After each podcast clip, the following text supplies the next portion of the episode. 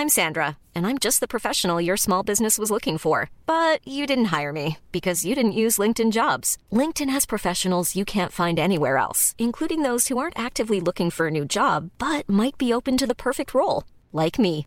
In a given month, over 70% of LinkedIn users don't visit other leading job sites. So if you're not looking on LinkedIn, you'll miss out on great candidates like Sandra. Start hiring professionals like a professional. Post your free job on linkedin.com/people today.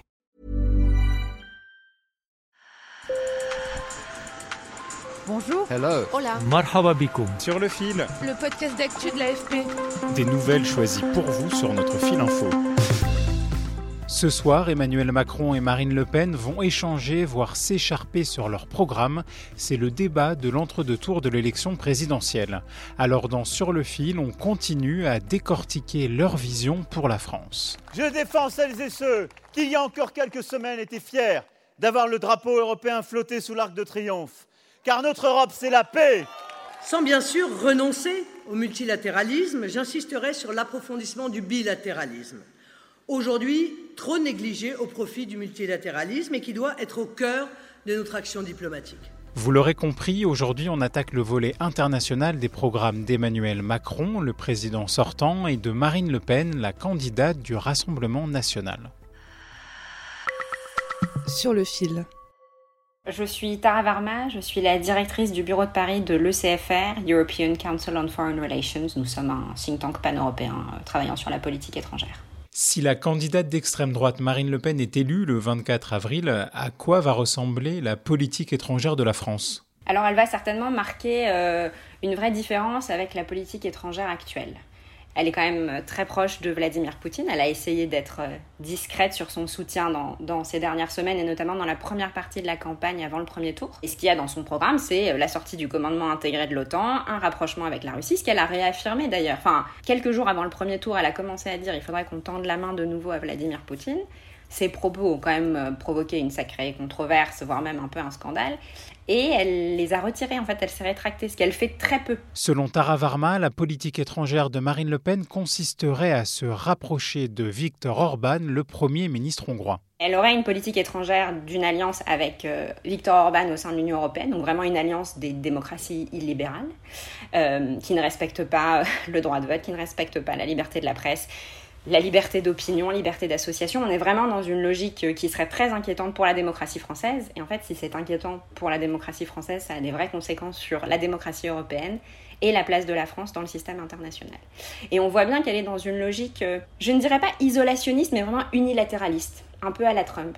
Elle serait à la recherche d'un engagement qui n'irait que dans le bénéfice de la France. Le second principe qui guidera mes pas est la défense urbite et torbite de l'intérêt national, c'est-à-dire ce qui est bon, nécessaire et utile à la France. C'est-à-dire qu'elle n'est pas contre le fait de s'engager dans les, les, organisations internationales, mais il faut que ce soit transactionnel, il faut qu'il y ait une utilité directe pour la France, de son point de vue. Bon. Évidemment, ça, ça va à l'encontre même de, l'idée de coopération internationale. Donc on voit bien qu'il y aurait un changement assez majeur. Là où il y a eu quand même un changement par rapport à 2017, c'est que elle était quand même dans cette logique du Frexit, donc la sortie de la France de l'Union européenne, sortie de la zone euro, ça, ça a absolument déplu à ses électeurs. Et donc là, il y a une vraie dimension européenne dans son projet. Elle a prévu de rester dans l'UE, elle a prévu de profiter euh, justement de tous les bénéfices qu'apporte l'Union européenne. Je le dis d'autant plus volontiers que le Frexit n'est nullement notre projet. Nous, nous voulons réformer l'Union européenne de l'intérieur. Des projets qui, sans le dire ou en le disant, proposent de sortir de l'Europe, la foule aux pieds, la fragilisent. Emmanuel Macron, il a beaucoup parlé de souveraineté européenne, d'autonomie stratégique, de réflexion en fait de la, de la capacité de l'Union européenne à se constituer en puissance. Marine Le Pen est fondamentalement contre ça. Elle est sur une logique de d'Europe des nations, donc vraiment renationalisation des intérêts. Mais selon Tara Varma, l'application du programme de Marine Le Pen n'est pas vraiment compatible avec l'appartenance de la France à l'Union européenne. Elle pense qu'il faut qu'il euh, y ait la primauté du droit français vis-à-vis -vis du droit européen. Bon, ça, c'est une manière de sortir euh, la France de l'Union européenne. Ce n'est pas possible, c'est contraire aux traités. Et changer les traités, ça nécessite des mois et des mois de négociations et l'unanimité. Sans que ce soit une sortie formelle de la France, qui est sûr, c'est que ça risque de provoquer une décomposition de l'Union européenne et c'est aussi ça qui est inquiétant. Dans son programme, Emmanuel Macron veut augmenter les dépenses militaires et moderniser les armées françaises. Selon Tara Varma, le président sortant peut aussi mettre en avant son expérience sur la scène internationale. Il arrive avec cette expérience-là à la fois de ses liens avec Vladimir Poutine, mais aussi avec Joe Biden, avec Xi Jinping en Chine.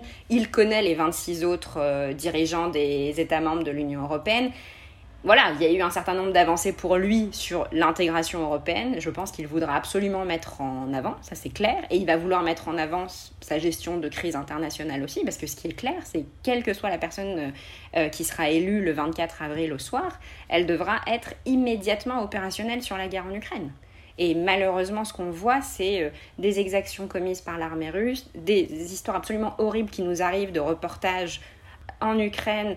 Enfin, il va falloir qu'il y ait une mobilisation très forte en fait. Je ferai tout et de toutes mes forces pour que notre Europe reste unie, que notre Europe reste en paix et que notre Europe agisse pour bâtir la paix jusqu'en Ukraine. Et c'est sûr que lui va essayer de mettre ça en avant parce que, parce que lui, de fait, il sera opérationnel le 24 avril à 22h.